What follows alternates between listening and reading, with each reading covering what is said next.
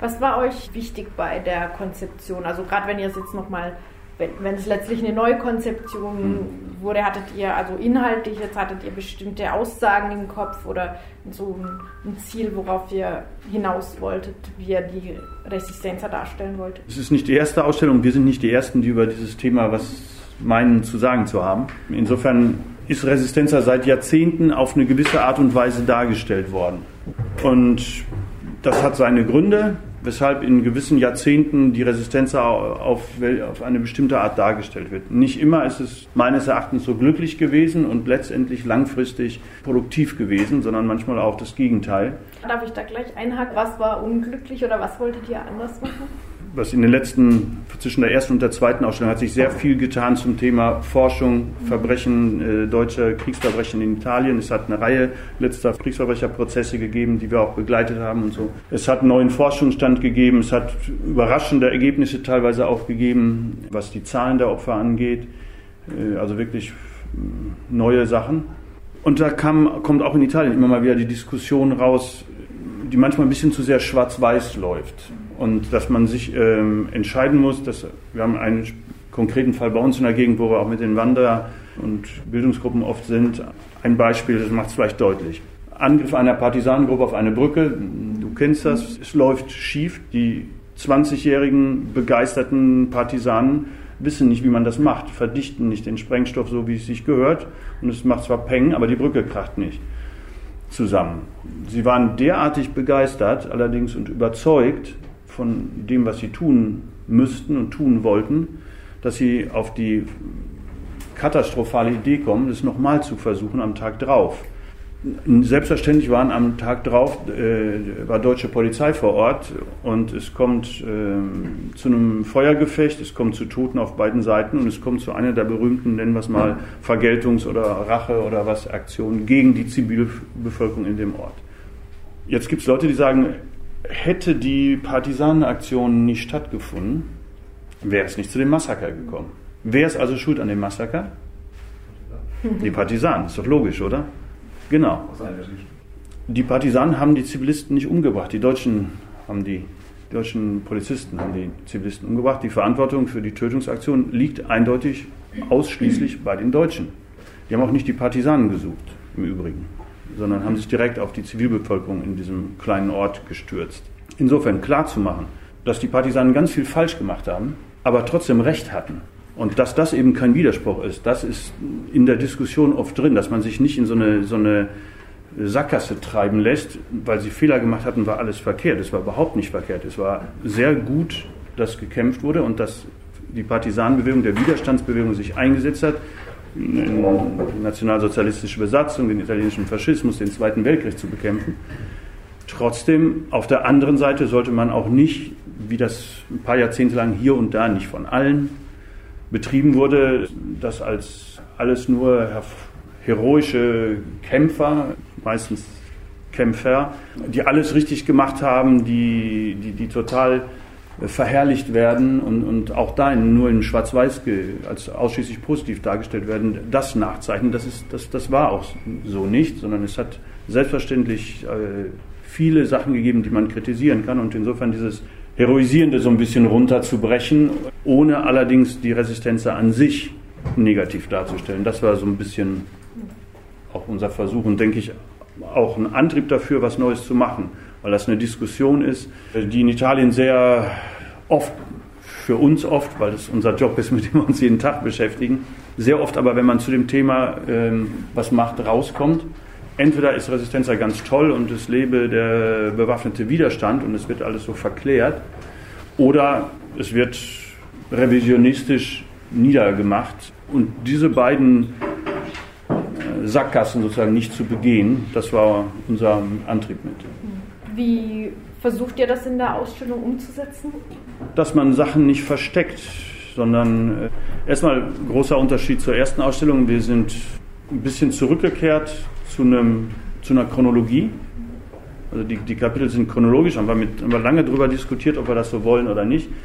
Weil manchmal machen wir das auch gerne genau umgekehrt und äh, gehen diachronisch vor, gucken uns also einen Inhalt im Laufe der Zeiten an und nicht äh, was sich nach und nach ergibt, haben aber am Ende uns hierfür entschieden, aus, aus verschiedenen Gründen doch wieder auf die Chronologie zurückzugreifen und weil vieles, wenn man über Resistenzer redet, wird immer gesagt, wie war denn die Resistenz? Was haben die denn gemacht? Oder wie viele, eine ganz häufig vorkommende Frage, wie viel waren das denn? Kann man natürlich nicht darauf antworten, weil da müsste man erstmal klären, was man darunter überhaupt versteht. Ab wann darf man sich denn Partisan nennen oder Partisanin nennen? Was musst du dafür gemacht haben, um diese Bezeichnung ähm, erfüllen zu können und um also in der Statistik dazugerechnet werden zu können? Hast du einen Vorschlag? Äh, Wäre ich sehr dankbar für, weil äh, dann könnte man eventuell irgendwann mal eine Statistik machen. Ist äh, natürlich sehr schwierig. Na, chronologisch, chronologisch auch gesehen, in einer, wie viel waren es denn? Wann denn? Zu welchem, in welchem Monat? In welchem Jahr? Und insofern ist Chronologie wichtig, Chronologie wichtig, weil eben nicht alles immer möglich ist, sondern einige Sachen sind nur manchmal möglich, nur in einem speziellen Entwicklungspunkt oder, oder sind notwendig anfangs. Wieso gibt es im Winter 43 gab Gruppen, die Anschläge in den Innenstädten machen und ein Jahr später nicht mehr? Gibt es Gründe für? Und aus dieser Überlegung haben wir eben das chronologisch sehr wieder aufgebaut und versuchen da eben aber auch zu zeigen, was die Resistenzer an Fehleinschätzungen gemacht hat, was die, wo die sich total überschätzt haben, den Gegner vor lauter Begeisterung unterschätzt haben, wo sie zusammengeknickt sind, wo sie Schwächen hatten dass sie ein bisschen was erreicht haben, aber eben nicht alles. Also auch Schwächepunkte. Du hattest, glaube ich, vor zehn Minuten oder so gesagt, man könnte theoretisch ja immer hoffen, aus Geschichte zu lernen. Mhm. Und dafür ist es, glaube ich, ganz gut, wenn man das nicht verherrlicht, sondern wenn man die negativen Sachen mit reinnimmt. Die Frage, wer darf sich Partisan, Partisanin nennen, spielt ja auch da eine Rolle, wo es, also es gibt eine staatliche, äh, offizielle Anerkennung Klar. als Partisan oder Partisanin. Ähm, kannst du da vielleicht was dazu sagen, was da so die Kriterien sind und wer am ehesten durchs Raster fällt? Fangfrage, ne? Nein, das soll nicht als. Äh, also erstmal ist ein Unterschied, was jetzt die äh, offizielle Anerkennung ist und was der Sprachgebrauch ist. Ich gehe mal davon aus, dass deine Frage, wer da leicht durchs Raster fällt, auf die äh, Frauen in der Resistenz bezogen ist. Ähm, natürlich fallen die ganz oft durchs sogenannte Raster, hat sich aber inzwischen und, und, sind jahrzehntelang auch nicht als solche, nicht als Partisanin bezeichnet worden. Der berühmte unserer Nische berühmte, oft benutzte äh, Vokabular der Staffette, also der Verbindungsfrau, die die äh, Verbindungen zwischen den bewaffneten Gruppen hielten. Diese Frauen wurden oft als Staffette bezeichnet und das war irgendwie so eine Partisanin der zweiten Klasse, oft, wenn überhaupt im Sprachgebrauch. Inzwischen ändert sich das ein bisschen und wer Staffetta war, wer von den 90-jährigen Damen noch lebt, führt inzwischen mit ein bisschen mehr Stolz und, und erhobenem Kopf richtigerweise auch den Namen Partisanin oft über sich selber im, im, und, und werden auch als solche bezeichnet, als solche vorgestellt bei Veranstaltungen und so weiter im Sprachgebrauch. Was das offiziell angeht, hat sich natürlich nicht geändert. Das ging um Anerkennung für Wehrdienst, Anerkennung aus steuerrechtlichen Gründen, Anerkennung aus ähm, rentenrechtlichen Gründen. Es musste sich also irgendwer mal im Nachkriegsitalien Gedanken machen, wer denn jetzt seine Zeit anerkannt bekommt, dass er bei den Partisanen war. Und da wurde eine militärische Lösung äh, bevorzugt, dass man, wenn ich mich richtig erinnere, drei Monate mindestens, also es musste eine zeitliche Begrenzung sein und man musste an drei bewaffneten Aktionen teilgenommen haben. Wieso drei Monate, wieso nicht zwei, wieso vier nicht, sondern eben drei, ist halt, irgendwann muss man das halt entscheiden und dann ist das so festgeklopft worden, weil natürlich gegen Ende des, der Resistenza im April 45, da vorne hängt im Moment leider nicht ausgeleuchtet, das Bild von heute vor, ähm, ja, vom 28. April jedenfalls 45, Herr Mussolini mit Kopf nach unten in Mailand, der nach seiner Tötung, nach seiner Tötung zur Schau gestellt wurde und deswegen nach seiner Erschießung noch gezeigt wurde. Äh, auch das zum Beispiel haben wir auch darüber diskutiert, ist das jetzt böse, wenn man so ein Foto zeigt? Darf man so ein Foto zeigen? Und was steckt dahinter? Und auch das versuchen wir zu erklären warum dieses, dieses makabre Schauspiel des Zuschaustellen des Leichnams passiert 1945. Zurückkommen, wer fällt durch? Im April gab es plötzlich ganz viele Partisanen. Sechs Monate vorher gab es viel weniger. Ne? Insofern lässt sich darüber diskutieren, wie viel Partisanen waren. Ist schwierig zu sagen. Ist auch schwierig zu sagen, ob es eine bewaffnete Aktion sein muss.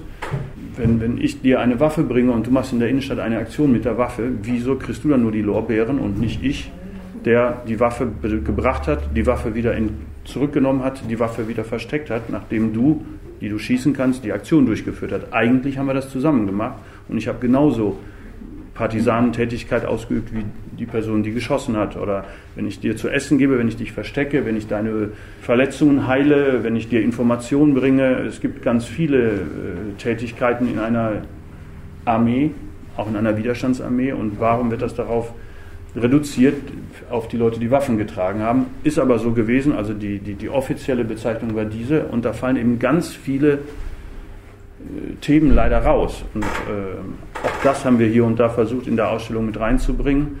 In Deutschland ist es in den letzten Jahren es eine neue Vokabel gegeben, der sogenannte Rettungswiderstand. Das Wort gibt es auf Italienisch noch nicht. Ähm, das, das, das ist noch kein Thema. Das wird noch nicht als Widerstand so sehr gesehen. Oder natürlich gibt es Leute, die jetzt anfangen, das auch ein bisschen offensiver zu vertreten. Dass es eben Widerstand heißt nicht nur eine Waffe zu tragen oder eine Waffe zu benutzen, ganz oft, ich weiß jetzt nicht, wie sehr ihr alle das, wie, wie doll ihr Experten zu dem Thema seid, also zu dem, ich würde gerne noch was zu dem Job der Stafettenfrauen mhm. sagen.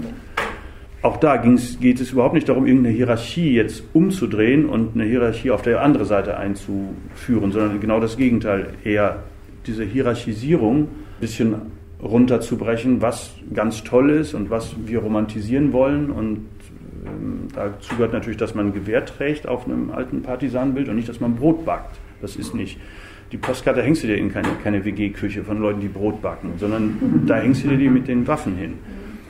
Ja, und das ist auch okay, äh, ikonografisch gesehen, aber von der Geschichtsschreibung her eben nicht.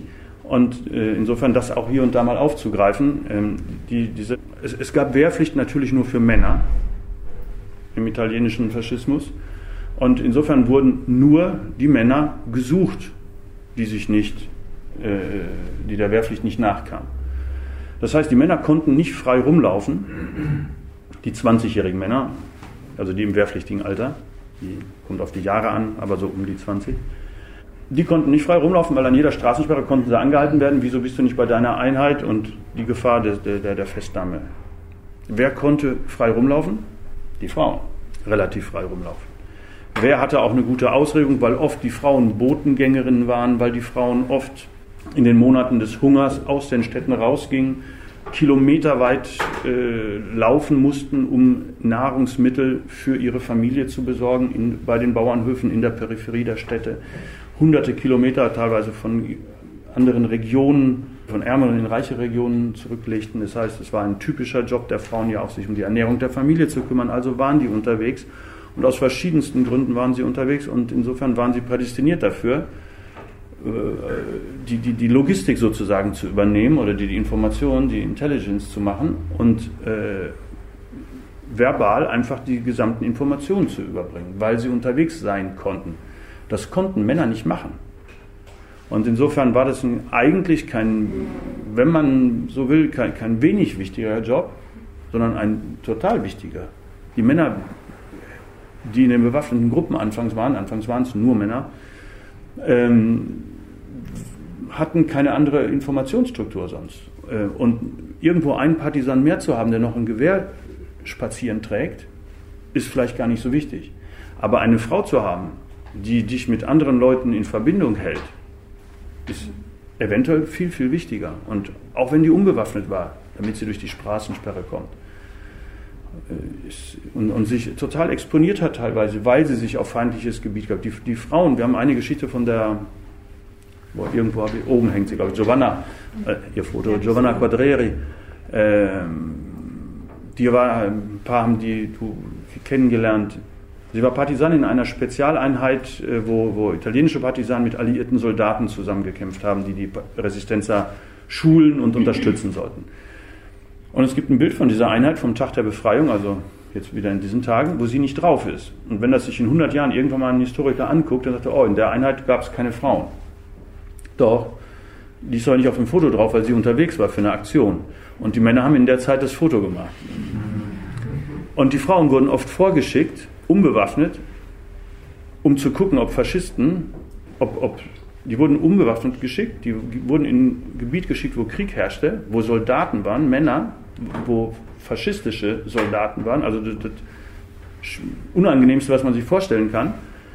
Äh, und das wird dann aber nicht entsprechend gewürdigt, sondern wird auch, die haben ja nur so Botengänge gemacht und die guckten, ob die bewaffneten 50 oder 100, die sich gegenseitig schon ein bisschen schützen konnten, ob die vorrücken könnten, ohne Risiko.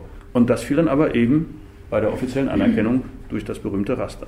Also ganz verschiedene Rollen in der Resistenz, ganz verschiedene Funktionen, die wichtig waren. Mhm. Auch sonst gab es ganz verschiedene Personen, die sich daran beteiligt haben. Eben acht davon, ja, acht davon sind hier nochmal speziell Glaube. porträtiert. Die Partisaninnen und Partisanen haben sich auch in vielerlei anderer Hinsicht unterschieden. Eine Sache, die ich immer interessant finde, ist, wer hat denn diesen ganz jungen Leuten, die vor dem Wehrdienst geflohen sind, wer hat die auf die Ideen gebracht?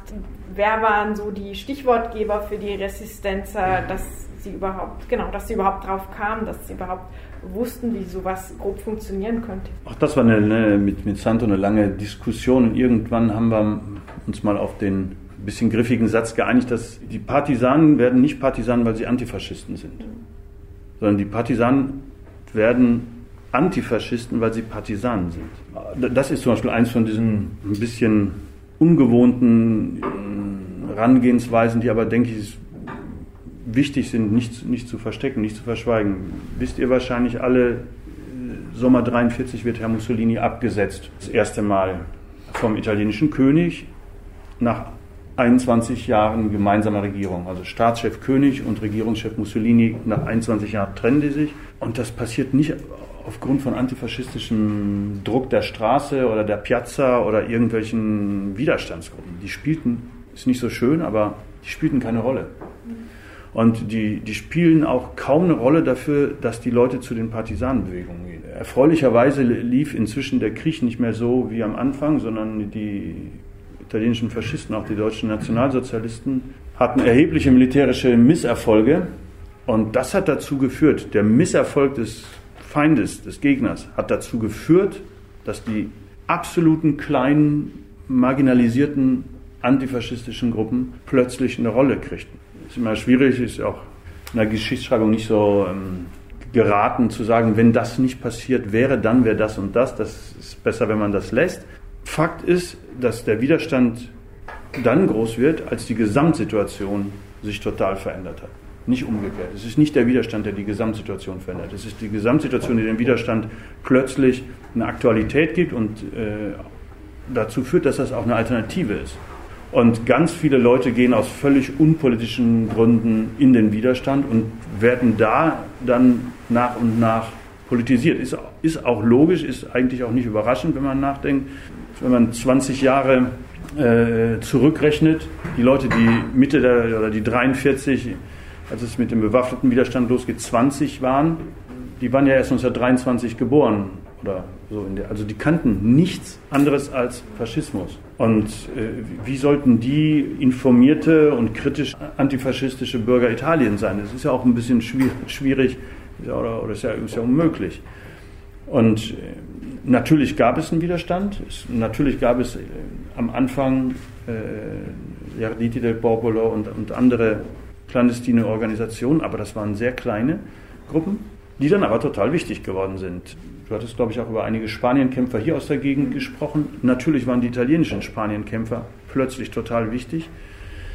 Es gab äh, bis 1943 sehr viele Italiener in den Italien also italienische Antifaschisten, die waren im Regelfall entweder im Gefängnis oder auf einer Verbannungsinsel oder im Exil, meistens Frankreich, einige Sowjetunion.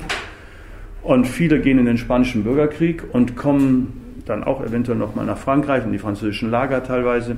Aber ab Sommer 1943, als der König den Mussolini absetzt und offiziell sagt, Faschismus ist zu Ende, da werden dann eben die politischen Gefangenen, wenn der Faschismus zu Ende ist, hat es ja keinen Sinn mehr, die Antifaschisten im Gefängnis zu halten, da werden die politischen Gefangenen zum großen Teil freigelassen. Und das sind dann eben Leute, die äh, seit Jahren Politik machen. Das sind dann Kader, die sagen, okay, wir tre übermorgen treffen wir uns direkt wieder und fangen wieder an. Und das machen die tatsächlich. Und das werden die, die, die älteren Köpfe in der Resistenz, also die Leute, die schon, die nicht nur 20 waren, sondern eben 30, 40, die Erfahrung haben, politische Erfahrung, die vielleicht militärische Erfahrung haben äh, aus dem Bürgerkrieg. Äh, auch einige Soldaten, einige Offiziere, die Erfahrung haben im Krieg fürs faschistische Italien als italienische Soldaten waren. Also je älter die Leute, desto besser, desto mehr Erfahrung haben sie. Und es war ganz wichtig, äh, Leute zu haben, die wussten, wie die Waffen funktionieren.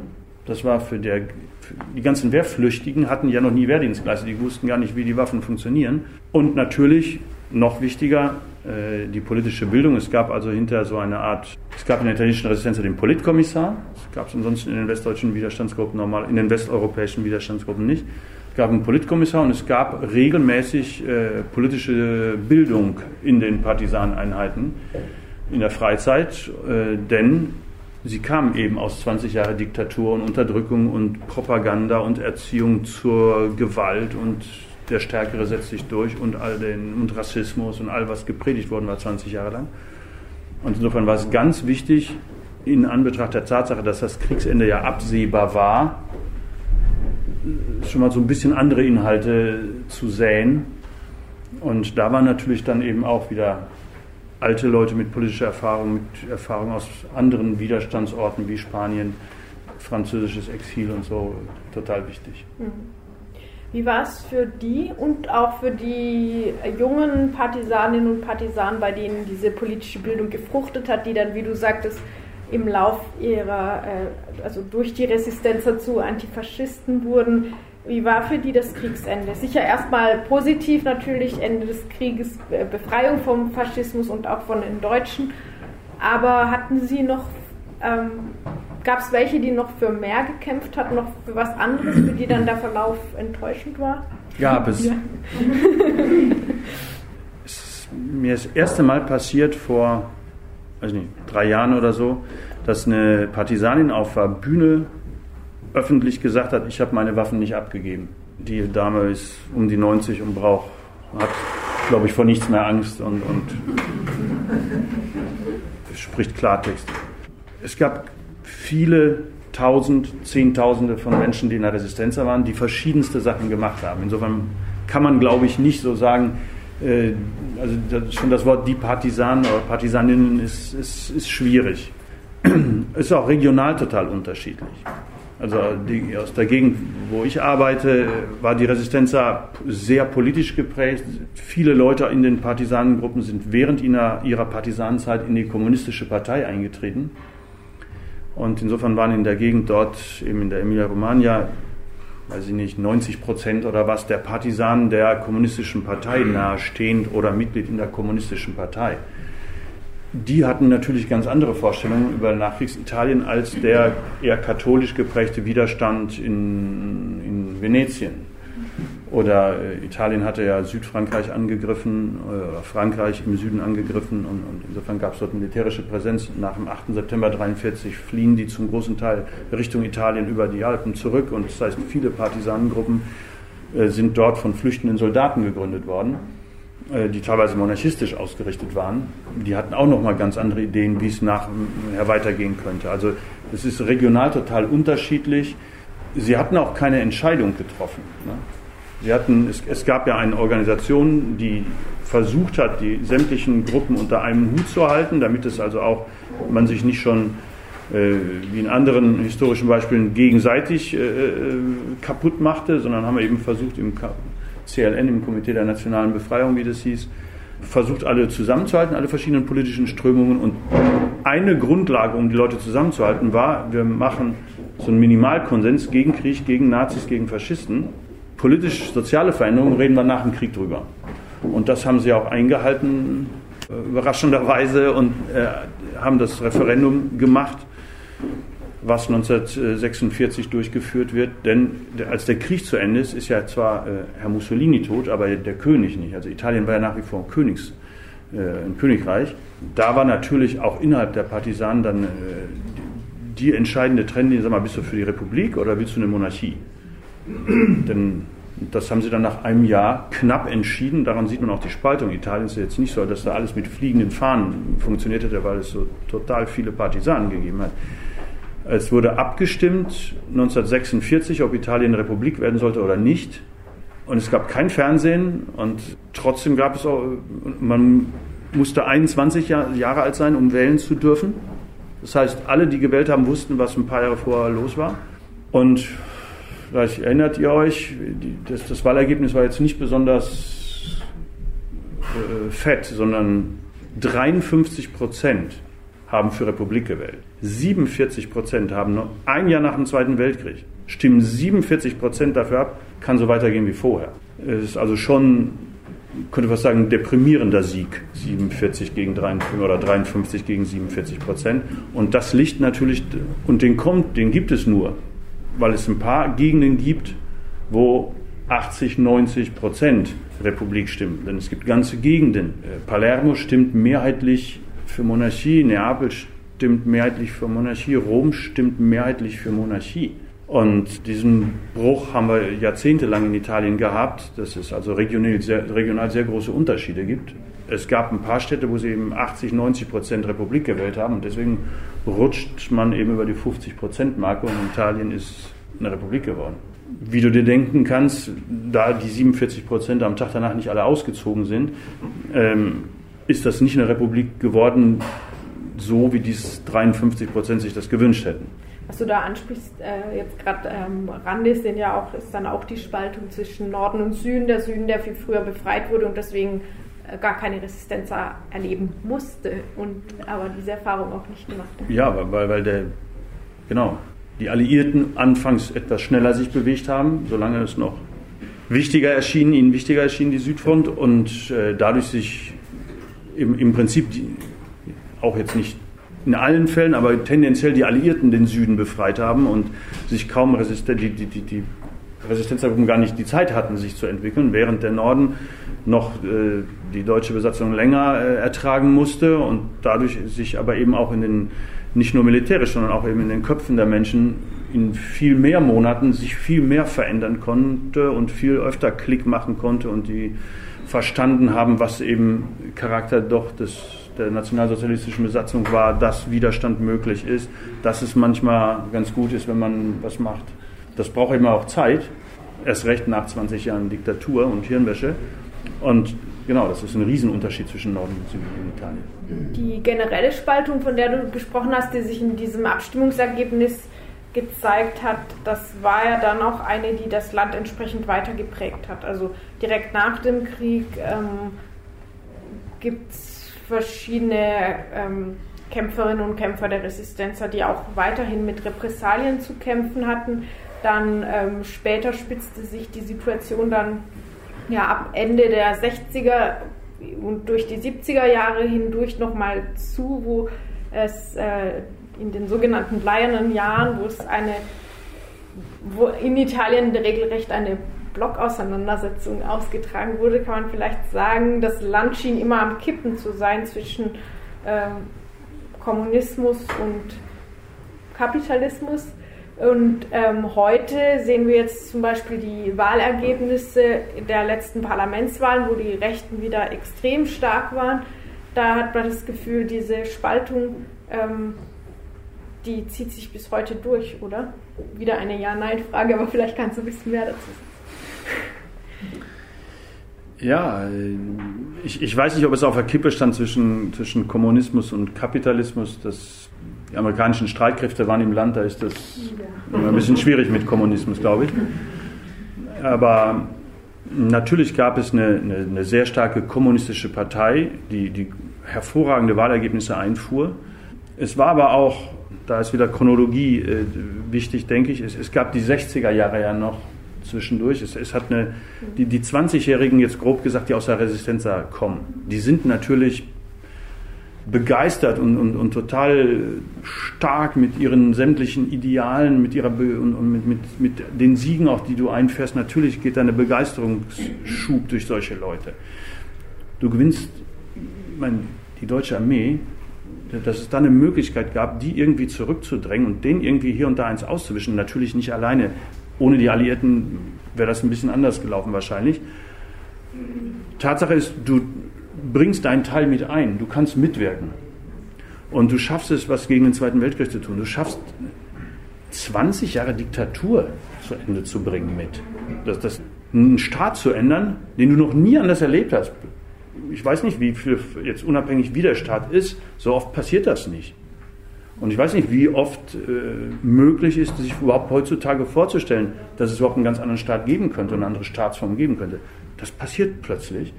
Ähm, dazu gewinnen sie ein Jahr später noch die, die Abstimmung knapp, aber immerhin. Und insofern war natürlich eine, eine riesen Erwartungshaltung. Dazu kommt, dass sich alles verändert, dass es einen Wirtschaftsaufschwung gibt, dass es ein reicheres Italien gibt, dass es eine riesen Gewerkschaftsbewegung gibt und so weiter. In den 50er Jahren passiert ja einiges. Und dann ist aber eben in den 60er Jahren, ich dachte, die Leute konnten erst mit 21 Jahren wählen, arbeiten durften sie vorher. Das heißt, es gibt Leute, die machen plötzlich ihr eigenes Leben, haben aber überhaupt keine Möglichkeit der politischen Mitbestimmung, der offiziellen politischen Mitbestimmung, der institutionellen politischen Teilhabe. Und kennst die Geschichten auch von wie viele tote äh, Streikposten es gegeben hat, wie viele tote Arbeiter, Arbeiterinnen es gegeben hat, wie viele Tausende von ehemaligen Partisanen, die jetzt aktiv waren in den linken Parteien, Gewerkschaften und weiter, in den 50er und 60er noch im Gefängnis landen. Das heißt, es gibt von Seiten der, der herrschenden Klasse durchaus das Signal, okay, es hat sich was geändert, jetzt ist aber langsam Schluss. Mehr ändert sich nicht.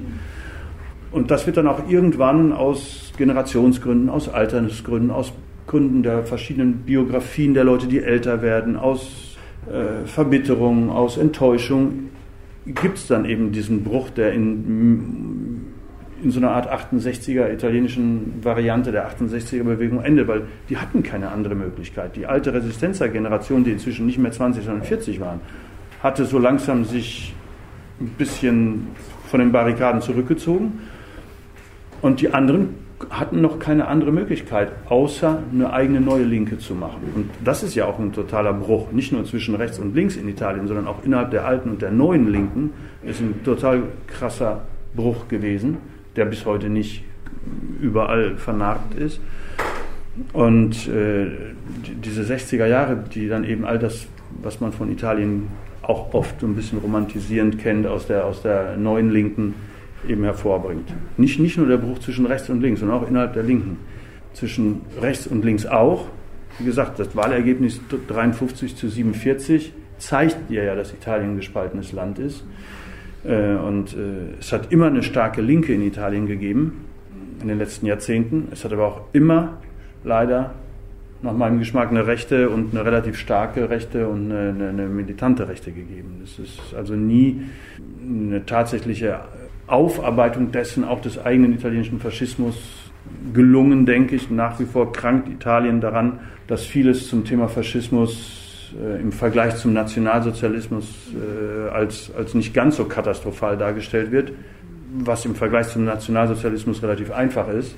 Also das heißt aber noch lange nicht, dass, dass, dass, dass Faschismus äh, eine normale äh, Variante ist von, von verschiedenen Meinungen, die man in der Demokratie haben könnte. Ähm, und, und da, da fehlt, denke ich, äh, noch einiges an Diskussion in Italien. Insofern ist die Rechte nach wie vor stark und erlauben sich leider Themen, Inhalte und, und Meinungen zu bringen, die, die, die, die katastrophal sind und, und ein Klima schüren, das eben auf, auf Ausgrenzung, auf Wiederverherrlichung von Gewalt, auf Egoismus, äh, auf Rassismus hinausläuft. Um vielleicht nicht damit eher zu traurig zu enden. Gute Idee, nee, das wollen wir nicht. welche Kurve genau, schlägst die Kurve du vor? in die andere Richtung. Was hat trotzdem, welche Bedeutung hat trotzdem die Resistenz deiner Meinung nach heute noch für die italienische Gesellschaft. Wir haben ein Interview vorab gemacht, wo es auch darum ging, dass vielleicht die militärische Bedeutung nicht überschätzt werden sollte, aber eine politische Bedeutung hast du gesagt. Ich habe es auch bei der Ausstellungs oder bei den Diskussionen, während wir die Ausstellung gemacht haben, immer wieder gemerkt, dass die Gegend, wo, wo, wo ich arbeite, wo unser Institut steht, eben nicht ganz Italien ist. Und du wirklich merkst, äh, dass da die, die, die linke Geschichte aus ein bisschen längere Chronologie von über 100 Jahren von kollektiven Arbeiten der, der, der Landarbeiterinnen, Landarbeiter, Landarbeiterinnen, der Bewegung der nicht industriearbeitenden, sondern eben in der Landwirtschaft arbeitenden Menschen, dass das dazu geführt hat, dass es so eine Massenbewegung da war. Vielleicht keine Mehrheit, Mehrheitsbewegung, aber doch eine Massenbewegung war, die wirklich was machen konnte, auch militärisch, weil die, die war, da hat es wirklich Zahlen erreicht, wo, das, wo die Präsenz störte und, und, und wo die Deutschen Schwierigkeiten hatten. Äh, lässt sich jetzt nicht nur, äh, wollen wir auch nicht zu zynisch werden, aber es gibt ja auch in Italien mehrere deutsche Soldatenfriedhöfe, wo Zehntausende und Zehntausende, die sind nicht alle von Partisanen umgebracht worden, sondern auch von Alliierten, aber da liegen ja Zehntausende von deutschen Soldaten dort in den verschiedenen, äh, Zehntausende auf jedem der verschiedenen Soldatenfriedhöfe. Aber natürlich ist das letztendlich das Politische viel wichtiger und nicht das Militärische. Ähm, welche Bedeutung hat das heute? In einigen Gegenden befürchte ich keine. In einigen Gegenden wird all, was thematisch damit zu tun hat, auch angegriffen, so nach dem Schema, Jahr, jahrzehntelang äh, ist, ist verherrlichend eine falsche Geschichte erzählt worden, jetzt kann man endlich die Wahrheit sagen, dass es alles gar nicht so stimmt. Wo ich denke, die Analyse ist teilweise richtig. Jahrzehntelang ist sehr patriotisch und sehr das italienische Volk, was Widerstand leistet und so, das, was alles nicht stimmt. Insofern ist die Analyse teilweise richtig, auch die von Seiten der Rechten manchmal kommen. Nur die Schlussfolgerung ist äh, nicht unbedingt meine. In anderen Gegenden hat das noch total viel Bedeutung. Also ich bin ja gerade erst aus Reggio Emilia gekommen und wir haben gerade den Tag der Befreiung gefeiert.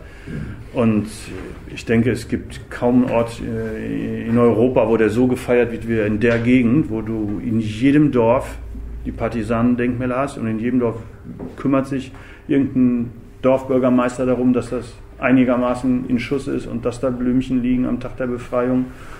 Und von der offiziellen Geschichte bis hin zur Feier und zum Konzert und zum, also da, da nehmen Zehntausende von Menschen daran teil am Tag der Befreiung, an den verschiedenen Veranstaltungen. Bis hin zu Sachen, ich war mit einer der Zeitzeugen, die noch lebt, mit der Giovanna, die auf einer dieser Tafeln auch zu sehen ist, war ich vor, weiß nicht, drei Wochen in der Grundschule.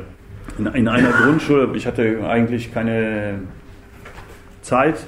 Die Lehrerin war ihre Enkelin und die hatte mir eine Mail geschrieben, dann und dann, und nee, geht nicht. Und dann hat sie mir eine zweite Mail geschrieben.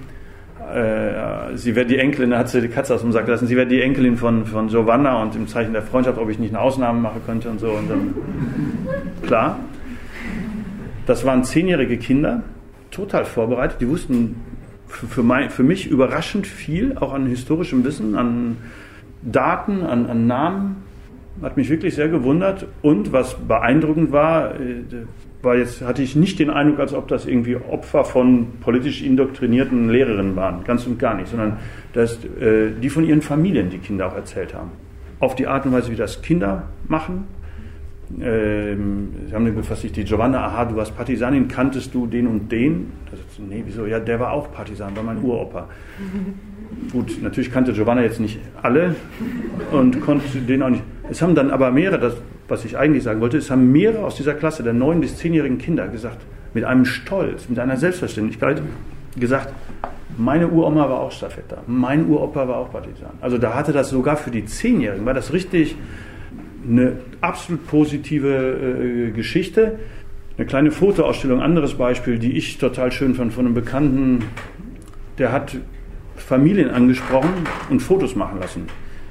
Äh, er als Fotograf hat gefragt, wo möchtest du dich mit deiner Familiengeschichte fotografieren lassen? Und hat daraus einen Katalog gemacht von Leuten, die sich alle äh, vor irgendwelchen Orten, die mit der Partisanengeschichte ihrer Großeltern, Urgroßeltern oder Eltern, je nachdem, manchmal waren es auch mehrere kleine, mittlere und die Älteren, also das, das drei Generationen gemeinsam vor einem Ort oder einem Denkmal von der vierten Generation, die nicht mehr lebt, sich haben fotografieren lassen. Also dass das bei vielen Leuten zum Glück hat das noch einen sehr starken Bezug und äh, wundert mich auch immer wieder äh, als, als Nicht-Italiener äh, oder als nicht als jemand, der nicht in Reggio Emilia geboren ist, was da diese Veranstaltungen für einen Zulauf haben und mit äh, welcher Selbstverständlichkeit da auch diese Worte in den Mund genommen werden, wie äh, Antifaschismus, wie Partisan, wie Widerstand. Und, und insofern gibt es zum Glück noch einen sehr positiven Bezug.